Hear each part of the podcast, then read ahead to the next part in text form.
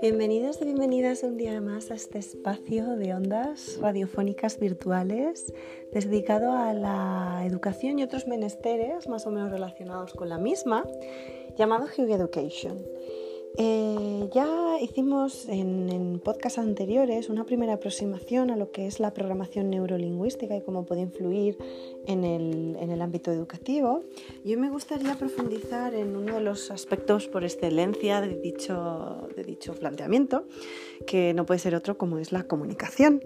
La comunicación, y en PNL siempre se dice que el resultado de nuestra comunicación es la respuesta que obtenemos de ella, que de hecho ya, ya lo hemos visto, esos malos entendidos que señalan, ¿no? ¿Por qué es necesario saber comunicarse? Pues para hacerse entender, persuadir y convencer y ganarse confianza de los otros, para adaptarse al interlocutor y crear el rapport, que también lo vimos, os remito al, al primer podcast de, de, esta serie, y eh, para evitar malos entendidos, crear armonía y fomentar el respeto y poder llevar a cabo trabajos en grupo y de liderazgo. Como veis, súper eh, importante aplicarlo y empezar a enseñar a nuestros alumnos en función de su edad a utilizar esto. Ya vimos que continuamente estamos comunicando algo incluso cuando no queremos comunicar, estamos comunicando que no queremos comunicar. Eh, puesto que siempre estamos comunicando y queremos que nuestra comunicación sea lo más eficaz posible, nos fijaremos en qué elementos constituyen la comunicación. Eh, bueno, esto es algo bastante general que, que, se domina y se trabaja desde, desde primaria, ¿no? Los elementos de, de, la comunicación. Estaría el emisor, el receptor, el mensaje, el canal, el código y el contexto. Quien emite el mensaje, quien lo recibe, el contenido de la información que se envía, el medio por el que se envía, los signos y reglas empleadas para enviar el mensaje y la situación en la que se produce. El proceso de la comunicación tiene dos componentes uno digital y otro analógico. Sí, sí, el digital son los elementos que constituyen el lenguaje, las palabras, frases, números y representa un 7% de la comunicación, mientras que el analógico está formado por todos los elementos no verbales que forman parte del acto de comunicar. La voz, la expresión física. La voz constituye un 38%, el tono, la cadencia, el volumen, el ritmo, el timbre, mientras que la expresión física, la postura, la expresión facial, manos, respiración, etc., constituye hasta un 55% de la comunicación. Es muchísimo. Son los elementos que más influencia tienen a la hora de comunicar. Podemos señalar además otros factores que contribuirían de forma importante en el hecho de la comunicación, como puede ser pues eso, la motivación, el contexto, la intención, la oportunidad, Contamos con dos niveles de comunicación a su vez, consciente e inconsciente. De forma consciente recibimos una buena parte de la información, pero hay otra parte que percibimos sin saber exactamente de qué nos basamos. Y esa es la información que percibimos de forma inconsciente. Eh, pueden aparecer incongruencias en las interpretaciones y posteriores reinterpretaciones. Y bueno, diferentes técnicas en PLN que vamos a ver eh, sirven para, para comunicarnos con nuestro inconsciente. Algunas técnicas de esa comunicación con el inconsciente pueden ser una relajación previa, caracterización en personajes de aquello que queramos trabajar, por ejemplo, la, por ejemplo, la parte de ti responsable de la conducta con la que quieres trabajar, eh, tu parte creativa, tu parte responsable. Con niños también viene muy bien para el tema de regular comportamientos, resolución de problemas, con muñecos. Agradecer al personaje responsable de lo que hoy es nuestro problema su intención beneficiosa en algún momento para nosotros Preguntar directamente al personaje que represente nuestro problema si está dispuesto a colaborar en nuestro proceso de cambio y cualquier otra cosa que queramos saber y conducirle hacia donde queremos que se dirija. Disculpar con el sonido de las hojas. Eh, dentro de ese proceso de comunicación, si entendemos a los elementos emisor y receptor, podemos diferenciar una comunicación interna, donde el emisor y el, el, receptor son la misma persona, y la externa, que es aquella en la que el emisor y el receptor son cosas distintas. Y bueno, mm, el cerebro filtra, almacena y elabora información que percibe a través de los sentidos, ya lo estuvimos viendo en eh, el anterior eh, podcast. Y bueno, sí que entra mucho en el desarrollo de, del lenguaje y cómo este estructura el pensamiento en el desarrollo infantil, ¿no? la manera en la que nos conecta con otros y también sirve para el autocontrol. ¿Cómo procesamos la información? Pues bueno, eh, si forzamos una modificación en la fisiología, se terminará produciendo una modificación de la percepción que tenemos de la realidad y ese es uno de los ámbitos en los que incide el trabajo la PNL. Ya hemos visto que hay diferentes maneras de procesar sensorialmente la información, que se activan una serie de filtros en base a vivencias previas y, esta pregunta inicial pues, eh, puede ser abordada desde diferentes perspectivas.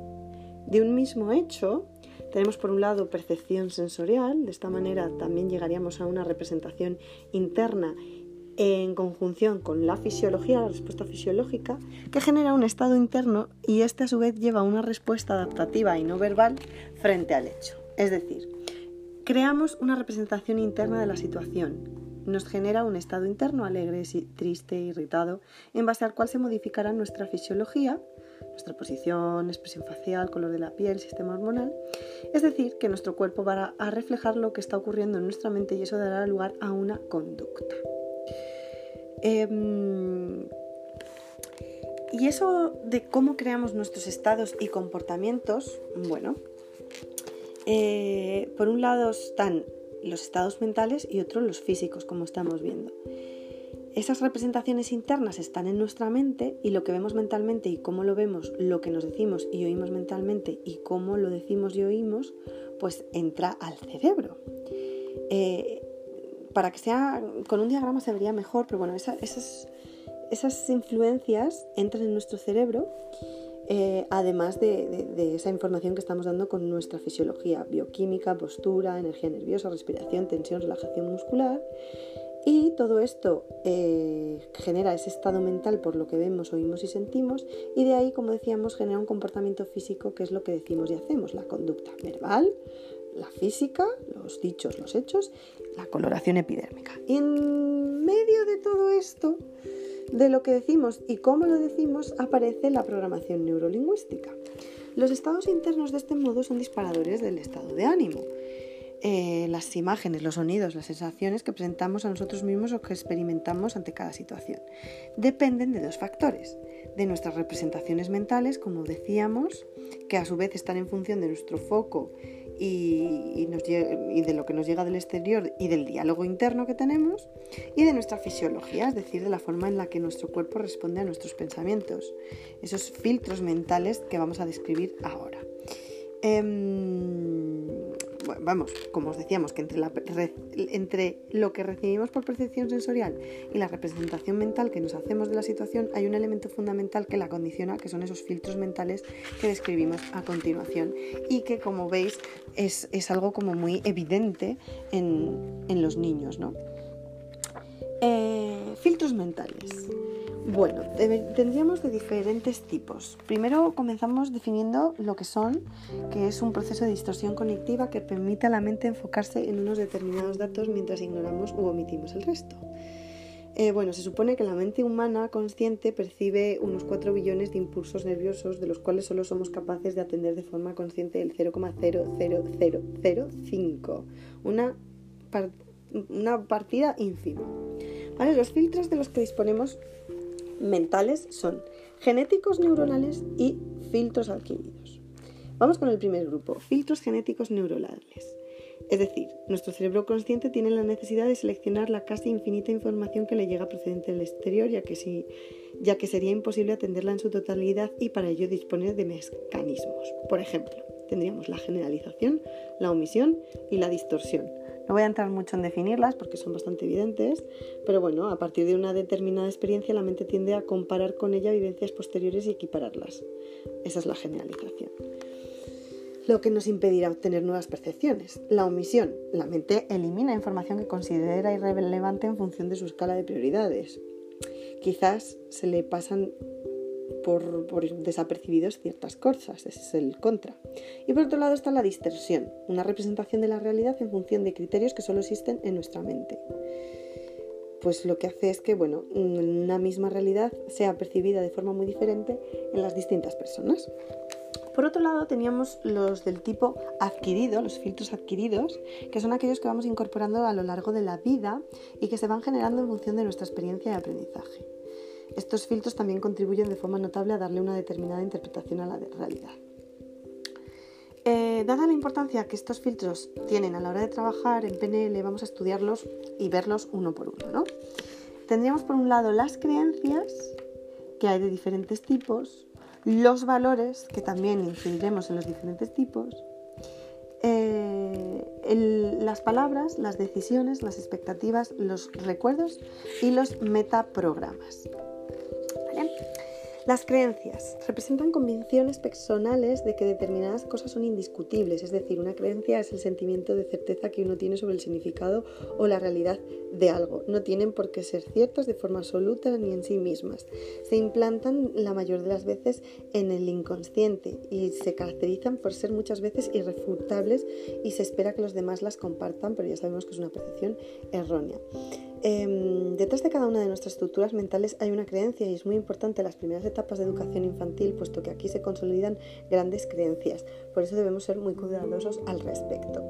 Eh, ah, pues, ah, cualquier cosa de, nuestra vida está sostenida fundamentalmente por creencias. Varían en intensidad y dan sentido en definitiva a nuestro mundo y a nuestra forma de ser, aunque es verdad que en algunos momentos podemos incurrir en contradicciones. Son profundas tanto que pueden ser la génesis de nuestras motivaciones, pero también de nuestras limitaciones. Em, bueno, ya vemos que están súper arraigados y generan un sistema crítico de nuestra experiencia vital, a no ser que, que algo muy fuerte las modifique. Las mantendremos prácticamente intactas el resto de nuestra vida. Por un lado están las motivadoras o potenciadoras, que son las que nos impulsan, nos estimulan o nos inclinan a hacer algo y están basadas en la autoconfianza. Eh, pues estas son las que deberían primar en el sistema educativo. Y por otro están las creencias limitantes. Son las que nos hacen dudar de nuestras posibilidades o directamente nos hacen creer que somos incapaces de hacer algo. Eh, gran parte de los miedos suelen estar protegidos por una creencia que los perpetúa, eh, pues todas estas actitudes que vemos en educación infantil.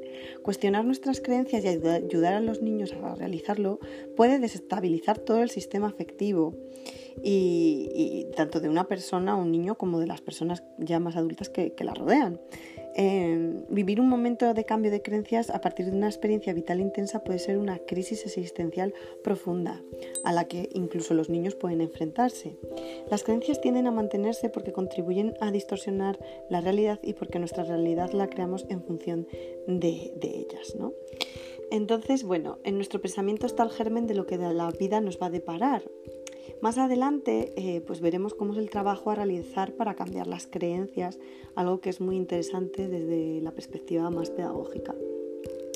Eh, ya vemos que es que no se basan en la lógica e incluso en muchas ocasiones pueden ser contrarias a la misma eh, o generar conflicto.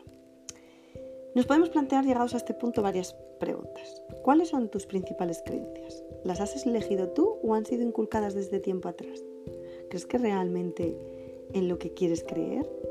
¿Son creencias que te ayudan o que te limitan? ¿Hay alguna creencia que quisieras cambiar porque ya ha dejado de servirte? Obviamente, trabajando con niños y más si son muy pequeñitos, es complicado eh, abordar este tipo de preguntas, pero sí que a, raíz de sus comportamientos y sobre todo si son un poco más mayorcitos, podemos guiarles adaptándolas a, su nivel para que nos puedan eh, ofrecer respuestas a las mismas y en función de ello pues que empiecen a tomar conciencia de algunos aspectos. Como decía Henry Ford, tanto si crees que puedes como si crees que no puedes, estás en lo cierto. Pasaríamos ahora a hablar de los valores eh, como parte de esos filtros adquiridos. Eh, los valores son estados a los que las personas dan prioridad. Se relacionan con la identidad y con aquello que nos importa realmente, constituyendo los principios fundamentales con los que nos identificamos o a los que aspiramos. Seguridad, amor, tranquilidad, felicidad, respeto. Nuestros, a diferencia de, nuestras creencias, están organizados jerárquicamente. Los hay como de más importancia y aquellos que tienen menos prioridad. Por eso tenemos los valores primarios, la justicia, la libertad, la felicidad, etc. Los secundarios, el dinero, el trabajo, la tranquilidad. Y también distinguimos valores hacia los que se tiende, aquellos que deseamos conseguir, y valores de los que se huye, puesto que provocan sentimientos negativos. Nuestro destino se encuentra condicionado por nuestros valores. Si cambiamos nuestra jerarquía de valores, podremos cambiar nuestro destino. La jerarquía de valores es más fácil de modificar que las creencias, puesto que cambia según la etapa en la que estemos de nuestra vida en función de, múltiples circunstancias. Incluso en el mismo momento vital hay circunstancias que pueden hacer que se modifique una posición jerárquica de los valores. Y, bueno, mm, esto sería todo en alusión a los valores. Si nos vamos a los siguientes filtros adquiridos, son un poquito más breves, excepto el último, que le dedicaremos ahora un espacio aparte, que habla de lo que es eh, los metaprogramas. Perdón. Pero vamos a ir ahora a hablar del lenguaje y las palabras. Como vimos dentro de las limitantes sociales, el hecho de utilizar una lengua con más o menos vocablos va a condicionar nuestro modo de percibir la realidad. Luego tendríamos también eh, decisiones. Tomar una decisión significa comprometerse a seguir un camino hacia un objetivo y por tanto apartarse de cualquier otra posibilidad. Supone renunciar a ciertas cosas y enfocarse o dar valor y esfuerzo a otras. Las expectativas son los resultados que esperamos a la hora de iniciar una acción y suelen estar en función de lo que obtuvimos en experiencias similares previas. Y eh, también, bueno, mm, es muy interesante este filtro, así como los recuerdos, el, recuerdo de cuando ha ocurrido un suceso emocionalmente intenso en nuestras vidas queda grabado de forma predominante en nuestros circuitos neuronales con un programa que aflorará de forma persistente y hará que dicha experiencia se vaya repitiendo una y otra vez. Son impactantes unos más que otros y generan pues filtros a la hora de tomar esas decisiones y generar expectativas eh, como veíamos anteriormente y pueden predisponer nuestra actitud ante la vida. Los metaprogramas son como la programación de nuestro cerebro. Son las guías de todos nuestros procesos mentales, las cuales influyen en los procesos emocionales y conducta y por tanto son fundamentales en nuestra personalidad. Y dada la importancia que lo tienen, en la PNL los trabajaremos ahora un poquito más detenidamente en este apartado. Como os decía, y vamos a profundizar en los metaprogramas, eh, que son los programas internos que usamos para seleccionar a qué prestar atención de toda la información que recibimos de nuestros sentidos. ¿Vale? Es como la conciencia superior em, de, la información. Conocer los metaprogramas con los que una persona procesa la información nos permitirá acceder a la posibilidad de hacer cambios en ellos y de ese modo introducir la capacidad de percibir otras opciones y eliminar creencias limitantes, con lo cual constituyen una llave muy poderosa son las claves que indican la forma en que una persona eh, gestiona la información, cómo la representa y son los filtros más inconscientes de los que disponemos. Son los que deciden si generalizamos, eliminamos, distorsionamos, seleccionan lo que filtramos de la información, lo dotan de significado y condicionan nuestra respuesta a la misma.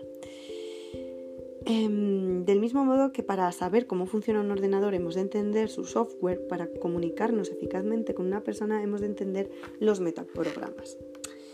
Y nos dota efectivamente este conocimiento de herramientas muy potentes para calibrar y dirigir la comunicación con los demás, comprender valores, creencias y comportamiento, tanto de uno mismo, ojo, como el de los demás. En este caso con los niños nos viene también, como siempre decimos, hay que cultivarse a uno mismo antes de implementar cambios ¿no? en la educación. No trabajan estos metaprogramas em, eh, de forma unitaria, por lo que es normal que nos encontremos funcionando a más de un metaprograma. Eh, algunos podrían ser los siguientes, los que aparecen con más frecuencia. Dirigirse hacia el placer o alejarse del dolor, es decir, hacia lo que se tiende o hacia lo que se rehuye. ¿Qué se busca? Las personas hacia están motivadas eh, pues, con un objetivo, qué les lleva a cambiar su vida o por qué necesitan esto, se plantean este tipo de preguntas. ¿Qué te motiva a... Otras, las que se tienden a alejar del dolor, valoran más el temor a lo que les genera. ¿no? Otro punto sería el marco de referencia externo o interno. Implica hacia donde nos dirigimos nuestra atención a la hora, por ejemplo, de tomar una decisión. Hacia nuestra propia opinión o hacia lo que podrían pensar los demás. Em, bueno, también están los estilos proactivo y reactivo. Es decir, implica el modo en que uno tiene a la hora de iniciar un camino, tomar decisión y acción, con lo cual ofrece facilidad para actuar en situaciones de urgencia o esperar a encontrar el momento oportuno para actuar y reaccionar realmente, ¿no? Cerciorarse de lo que va a hacer, eh, etcétera, tener más garantías. Otro metaprograma sería la búsqueda de semejanzas o de diferencias. Una persona con un metaprograma de eh, opciones será más feliz en un entorno de trabajo creativo, por ejemplo, e innovador, que por ejemplo un funcionario que bueno, trabaja que sería mucho más valorado para una persona con un metaprograma de procedimientos. Es decir, si una persona se basa en buscar acuerdos o diferencias, podemos preguntarle que defina las relaciones entre un grupo de objetos. Es decir, describe similitudes en base a diferentes conjuntos o criterios. Buscan semejanzas, y hay otros que son más diferenciadores, buscan eh, el, elemento discordante. Los metaprogramas número 5 relacionados con las opciones y procedimientos, como mencionaba anteriormente.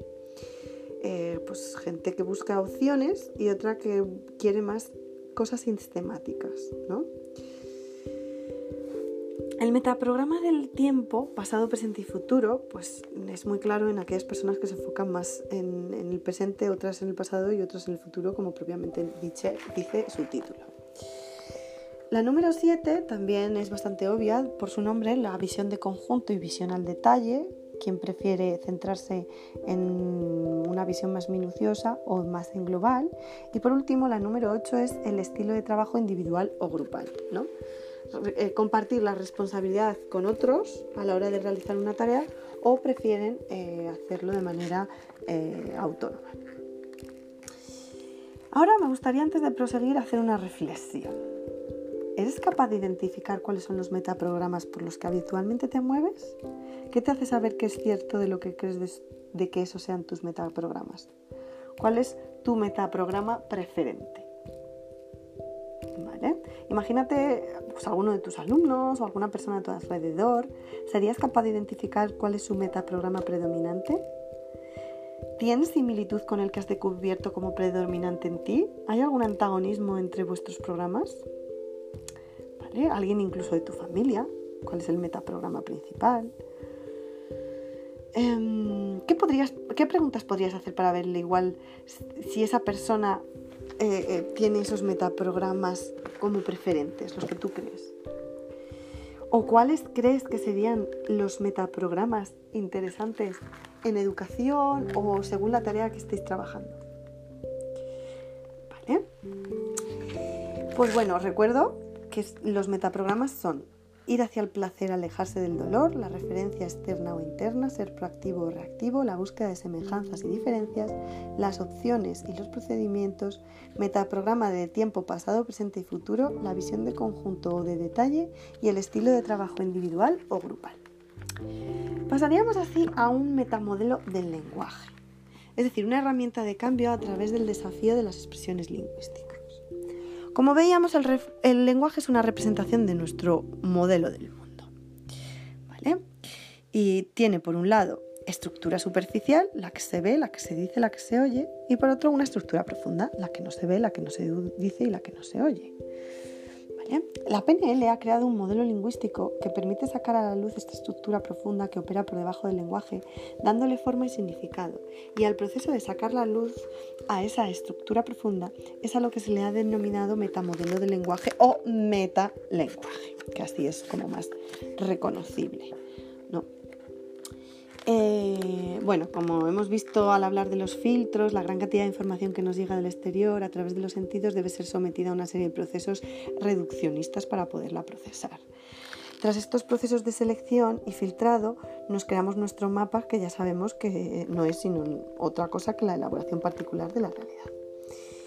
Toda comunicación humana tiene el potencial de ser ambigua y a menudo lo es, nunca mejor dicho. Y ya hemos visto por qué. Porque lo sometemos a un proceso de generalización, de eliminación o de distorsión, pudiendo llevar a la confusión al que escucha. Vamos a repasar brevemente en qué consistían. Es decir, generalización se produce cuando a partir de varias experiencias semejantes se extrae una conclusión que desde entonces se aplica a las experiencias posteriores.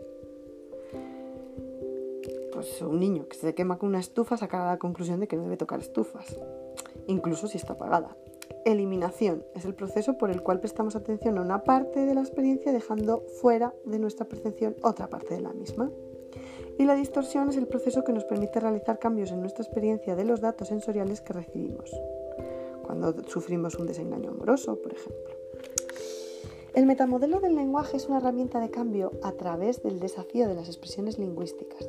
Realiza preguntas dirigidas a buscar especificidad y detalles con el fin de acceder directamente a la información que falta en el mensaje que se emite y así conocer más profundamente el modelo del mundo de una persona. Partimos además, remitiéndonos al campo que nos ocupa, que es la educación y más en educación infantil, que los niños en estas etapas tienen una capacidad lingüística bastante reducida y que incluso nosotros a la hora de comunicarnos con ellos pues hacemos estas inferencias a veces erróneas y mm, gracias a esta herramienta pues podemos ajustar mejor nuestro mensaje para, para ser más adecuada en el objetivo que estamos planteando.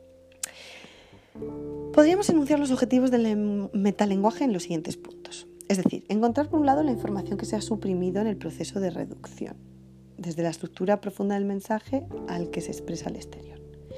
Punto 2. Reconocer cuáles son las generalizaciones, eliminaciones o distorsiones que la persona aplica a su modelo del mundo y por lo tanto caracterizan su mapa del mismo. Punto 3. Descubrir las limitaciones del mapa de la persona con la que se trabaja. Y punto 4. Volver a conectar a la persona con la experiencia primaria de donde se extrajo la información que nos comunica y hacerle responsable de sus conclusiones. Eh, bueno, el esquema que se puede utilizar, aunque no, quiero tampoco em, excederme demasiado en, en explicarlo, en la generalización encontramos tres subtipos, es decir, cuantificadores universales, operadores modales y pérdida de concreción, ahora explicaríamos en qué consisten. En eliminación u omisión tendríamos seis subtipos, la falta de índice referencial, el verbo inespecífico, la omisión simple, la omisión comparativa, la nominalización y los juicios. Y por último, en distorsiones, las nominalizaciones, el modelo causal, la equivalencia compleja, la lectura mental y las presuposiciones. Vamos a ver un poquito con más calma en qué consiste cada una. En las generalizaciones tipo 1, cuantificadores universales, pues lo de todos son, nunca, nada de lo que no he comido nada. Generalizaciones absoluta, que en la mayoría de los casos carecen de sentido y debemos estar alerta cuando los niños se comunican de, en esta manera. Generalización 2, que serían los operadores modales, órdenes implícitas que nosotros mismos nos damos y que quedan reflejadas en aquellas frases que plantean normas o limitaciones de comportamiento. Pues necesidad, debo, no puedo, no soy capaz. Debemos averiguar el origen de esa norma o limitación y qué pasaría si se incumpliera. Y dentro de la generalización número 3, la pérdida de concreción. Sentencias en las que no se asume la paternidad de la afirmación ni se hace referencia al autor y que dan por supuesto algo que no se especifica. Debería vestirse de otro modo. ¿Quién? Tendría que avanzar. ¿Quién lo dice? Incluso a la hora de, de referirnos a nuestros propios alumnos. Es interesante. Parte 2. Las omisiones. Omisiones Mm, primera clasificación, falta de índice referencial, cuando no se identifica el sujeto o la persona que realiza la acción. Nuestra misión es tratar de aclarar quién es el sujeto al que se le atribuye. Por ejemplo, la gente dice que no quiere seguir así. ¿Quién dice? No va a poder conseguirlo. ¿Quién es? Me han fastidiado el día. ¿Quién es? Es un poco parecida a la anterior, la pérdida de concreción. Bueno, mi gatete también está haciendo su, su trabajo lingüístico. La omisión 2. Verbo inespecífico. No se detalla en qué consiste la acción, es decir, se utilizan verbos que no aclaran el sentido de la frase. Tenemos que definir claramente la acción. No me gusta cuando me habla así. ¿Cómo te habla? ¿Me fastidia cómo se comportan? ¿Qué te fastidia? No aguanto al fulanito. ¿Qué es en concreto lo que no aguantas con ese niño? O cuando estamos en una reunión de resolución de conflictos, cuando se expresan así, es una buena estrategia de mediación. Luego tendríamos en omisión la simple y la comparativa. Respecto a la simple, se dice cuando en la frase se omite información clave, por lo que el objetivo de las preguntas es encontrar la información relevante que falta. Me siento molesto. ¿Qué te hace sentir molesto? Ahora me siento mejor. ¿Mejor que cuándo? Y la comparativa es cuando la frase lleva implícita una comparación, pero no se especifica. Debemos buscar con qué o quién se establece. Mi concha es más potente que cuál. Soy el peor de la clase. ¿El peor de qué? ¿No? También en omisiones tenemos la normalización y los juicios. La normalización, punto 5, es la utilización de palabras abstractas que pueden tener un significado muy amplio. Debemos precisar a qué hacen referencia estos términos, es decir, transformar la abstracción en algo concreto. Quiero ser feliz, pero ¿qué es para ti ser feliz? Me siento triste, pero ¿qué es para ti estar triste? Y los juicios, por último, antes de pasar a las distorsiones, serían aquellas sentencias en las que se afirma de forma categórica algo, sin saber cuál es la fiabilidad o el origen de dicha afirmación. Los hombres tienen que ser fuertes. ¿Quién dice esto? ¿En qué exactamente tienen que ser fuertes? Muchos refranes utilizan esto. Muchos además afirman una cosa y otros niegan la misma. Por lo tanto, hemos de cuestionar la validez absoluta de esos juicios. Como veis, comparten similitudes con las generalizaciones y con otro tipo de, de subgrupos de las omisiones. Y por último, las distorsiones, que tendríamos la nominalización, no normalización, hablar de normas, sino nominalización, cuando se transforma un verbo en un sustantivo. Así, pues eh, relacionar se transforma en relación, amar en amor. El metamodelo en este caso trata de buscar el verbo de procedencia ya que el verbo implica acción y exige el uso de un complemento que lo especifique y en cambio el uso de un verbo sustantivado supone un hecho consumado y elimina al sujeto la responsabilidad o posibilidad de modificarlo. Es decir, necesito motivación. ¿Qué es lo que te haría motivarte? Esto me entusiasma. ¿Qué te, entusiasma? ¿Qué es lo que te provoca entusiasmo? Mis pensamientos me deprimen. ¿Qué es lo que piensas? Otra distorsión es el modelo causal, afirmaciones que unen dos o varias situaciones con una relación causa-efecto y en estos casos lo que tratamos es desarmar la estructura intentando ampliar el marco de la situación. Los aviones me asustan. ¿Qué te asusta? ¿Hay alguna situación en la que no te asusten? Cuando pienso me pongo de mal humor. ¿En qué piensas exactamente? Es siempre analizar un poquito más en profundidad las preguntas, a fin de cuentas, aunque pueda parecer complejo. La distorsión de la lectura mental, expresiones que denotan que el hablante conoce el pensamiento de otra persona, vamos, las suposiciones, presuposiciones. Es posible que la otra persona no piense como creemos. Sé cómo es, deberías andarte con cuidado. Mm, la gente me mira porque estoy hecha un horror. ¿Quién te mira? ¿Cómo sabes que piensan eso? Distorsión número 4, la equivalencia compleja. Se produce cuando se asocian dos experiencias que no tienen por qué tener relación pero que el sujeto les atribuye una relación concreta. Es parecida a la del modelo causal. Es un desagradable, no me ha felicitado por mi cumpleaños. ¿Quieres decir que si alguien no se acuerda de tu cumpleaños es desagradable? Bueno, el objetivo es verificar que la relación es correcta. Me ha invitado, seguro que quiere ser mi amigo. Siempre que alguien te invita a jugar, ¿quieres ser tu amigo? Y por último, la última distorsión sería la presuposición, parecida a las que estamos viendo, afirmaciones que suponen que algo va a ser de una forma antes de que ocurra, basándose en lo que ha ocurrido en un supuesto previo. Hacer, podemos hacer ver que es posible que sea de otro modo. No, voy a, no me voy a presentar porque el profesor me va a volver a suspender. ¿Qué te hace pensar que el profesor tiene ganas o, o necesidad de suspenderte? Lo entenderás cuando seas mayor. ¿Qué te hace pensar que tengo poca experiencia aún? ¿Crees que por ser joven no puedo entender ciertas cosas? ¿Qué cosas debería entender cuando sea mayor? De estos metamodelos eh, hubo un autor, Milton, eh, Milton Erickson, que también es bastante eh, conocido en el mundo educativo, que pues generó, creó un metamodelo del lenguaje diferente, ¿no? era antagónico a lo que se, postulaba hasta entonces. El modelo de Milton del lenguaje se caracteriza por utilizar un lenguaje inespecífico, todo lo contrario, muy genérico, en donde hay muchas omisiones o imprecisiones con respecto a lo que se dice, justamente lo contrario a lo que acabamos de ver.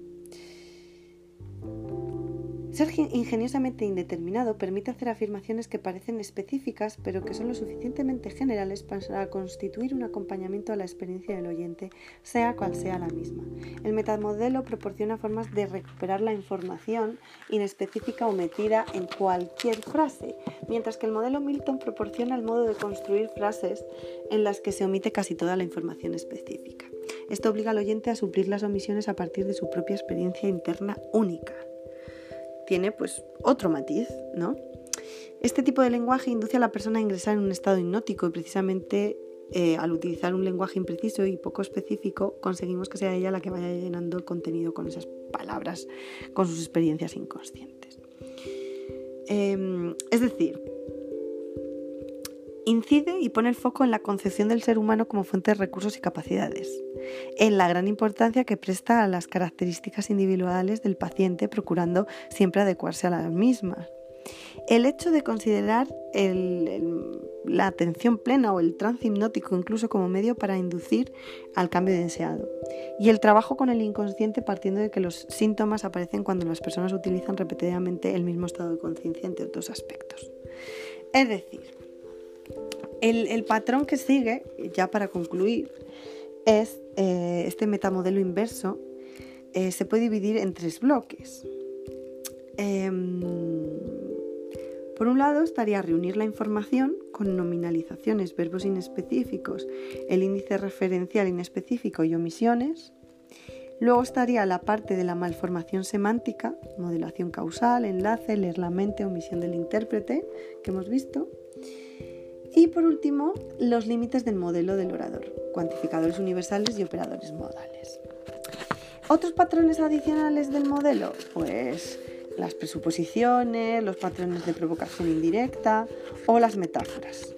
Por ejemplo, para que no sea muy, extenso y complejo, serían pues cláusulas de tiempo subordinadas, numerales ordinales, el empleo del o, predicados de conciencia, verbos y adjetivos, cambios de verbos y de adverbios de tiempo, adjetivos y verbos de comentario, órdenes incorporadas, subrayado análogo, preguntas incorporadas, órdenes negativas, postulados conversacionales, ambigüedad de todas las dimensiones, fonológica, sintáctica, semántica, de puntuación. Y en la metáfora pues habla de citas y violaciones de restricciones selectivas. Entonces, bueno, em, con esto, mm, una vez que hemos visto cómo se produce todo el proceso de entrada de información en nuestro cerebro y cómo su procesamiento, veamos en, series posteriores, sucesivas, cómo podemos reconocer las peculiaridades del pensamiento de la persona que tenemos delante con idea de descubrir cómo es su modelo subjetivo del mundo mapa y por tanto sus problemas. Esto es un poco en lo que hemos estado trabajando hoy y en próximas entregas hablaremos de ese proceso de cambio y cómo podemos gestionarlo y hacerlo eh, sobre todo en el contexto escolar. Espero que os haya sido de utilidad. Seguimos eh, avanzando y navegando en esta apasionante aventura y os, eh, pues os convoco en la próxima en la próxima podcast. Un saludo.